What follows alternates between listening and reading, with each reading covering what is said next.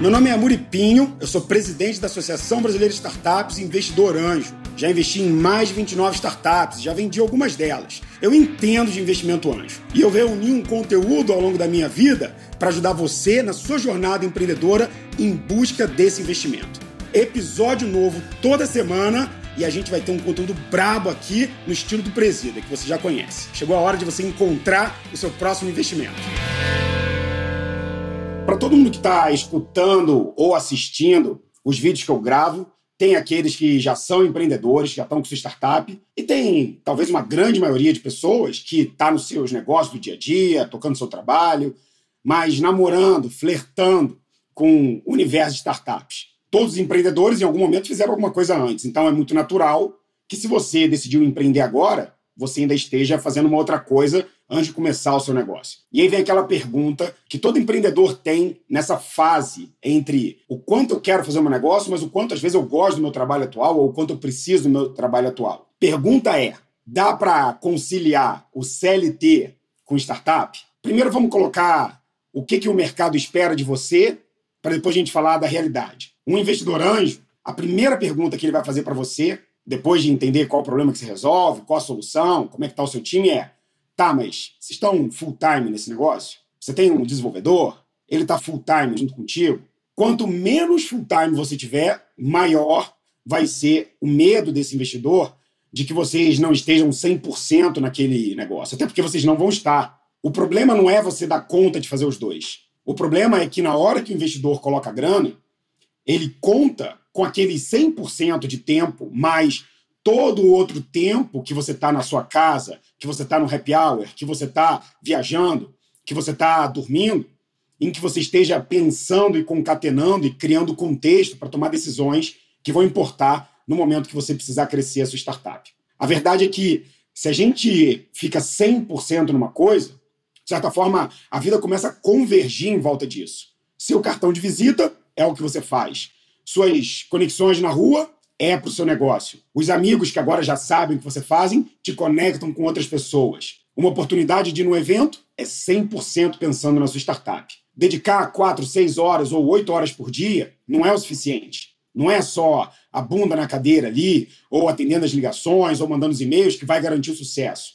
É todo o resto. É inclusive o fato de que você não tem alternativa e que você precisa colocar 100% ou tudo que você tiver naquele negócio. Ao mesmo tempo que o investidor anjo vai exigir que você esteja full time para ele fazer um investimento, nem todo negócio começa com os founders full time. Porque no início, o que você está tentando resolver ali, descobrir, é: será que essa dor que eu resolvo, ela realmente resolve alguma coisa para alguém? Será que esse mercado é grande o suficiente?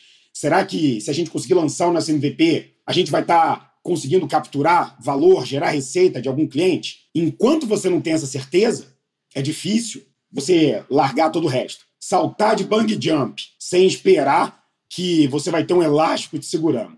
Eu sei como é que é isso e faz parte do dia a dia do empreendedor. Quando você está no momento de validação das ideias, quando você ainda está em pesquisa, quando você ainda está juntando as peças para começar a desenvolver o seu propósito, é muito comum você estar tá trabalhando em outro lugar. Na hora que você lança, também tem N casos de empreendedores que foram conciliando seus trabalhos com as suas startups. Quer um exemplo famoso? O Max da Max Milhas. Ele tocou durante um ano a Max Milhas, em paralelo com o trabalho que ele tinha, para ele começar a ter a certeza de que aquilo ali já estava exigindo ele mais do tempo que ele conseguia dar. A gente não tem um momento ótimo. Eu perguntei para o Max: Max, era o momento em que você já estava conseguindo pagar o seu salário?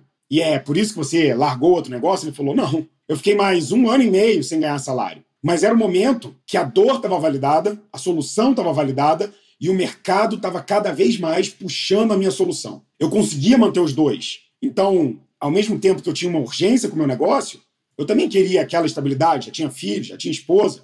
Então eu procurei um momento perfeito, não o financeiro, mas o de validação para que aquilo ali justificasse que eu abandonasse todo o resto que eu construí até aquela hora. A gente chama esse momento de leap of faith.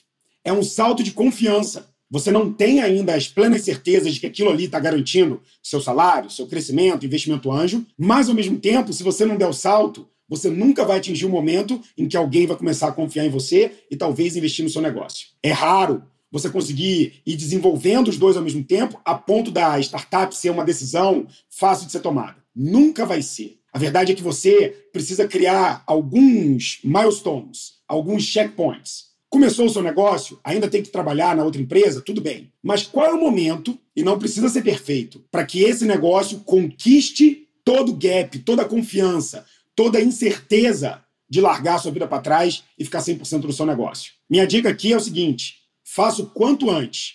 Mas faça isso quando o negócio já provar para você que aquilo ali está com cheiro bom. E a gente sente o cheiro bom. O cheiro bom é cliente batendo na porta. São os clientes querendo novas features. São as pessoas recomendando sua solução para as outras. É você ligando para os clientes e eles fechando com você. É você trazendo um CTO para ficar do seu lado e ele está animado com aquilo. É quando o advisor fala, cara, tá tudo errado, mas está dando certo ao mesmo tempo.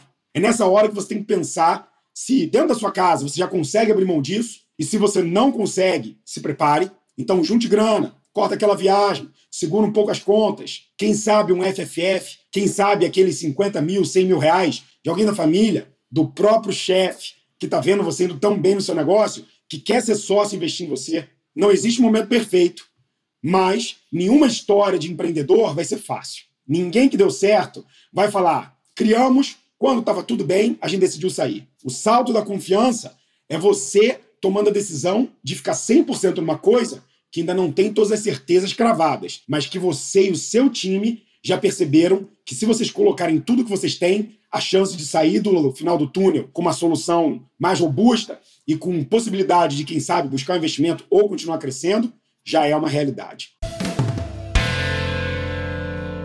Para você que escutou o episódio e ficou na dúvida, o que, que é FFF? FFF significa Family, Friends and Fools. Em bom português, amigos, família e ingênuos, por assim dizer. São aquelas pessoas que conhecem você muito bem e que vão provavelmente te ajudar no início do seu negócio se você precisar de um investimento amigo. Ainda não é um investimento anjo, porque esse anjo ele quer ver o seu negócio funcionando e ele não te conhece na sua história mais um ex-chefe, um avô, um primo, um irmão, um amigo de trabalho, esses te conhecem muito bem. Então eles fazem esse primeiro investimento. É antes do investimento anjo. O investimento entre 50 e 100 mil para ajudar você a lançar o seu negócio. Eu não vou me alongar muito aqui, eu queria só que você soubesse o que é, porque a gente vai fazer um episódio dedicado ao FFF. Então, fica ligado, não perde os episódios e qualquer dúvida, manda aqui pra gente que a gente responde no próximo.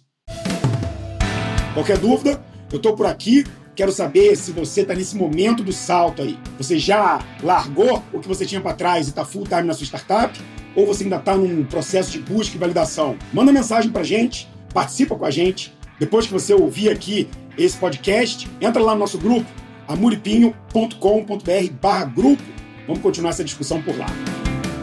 Espero que você tenha gostado desse episódio e já vou te dar um toque, hein? Todas as minhas redes sociais, YouTube, newsletter e esse podcast estão em amuripinho.com.br. Se você vai entrar lá, você vai ter acesso a todos esses conteúdos, você vai poder assinar para receber as minhas próximas notícias, meus próximos episódios e, obviamente, a gente vai poder conversar e interagir mais no Instagram, amuripinho. Eu espero você no próximo episódio, eu espero nas redes. Vamos junto em busca desse novo investidor para o seu negócio.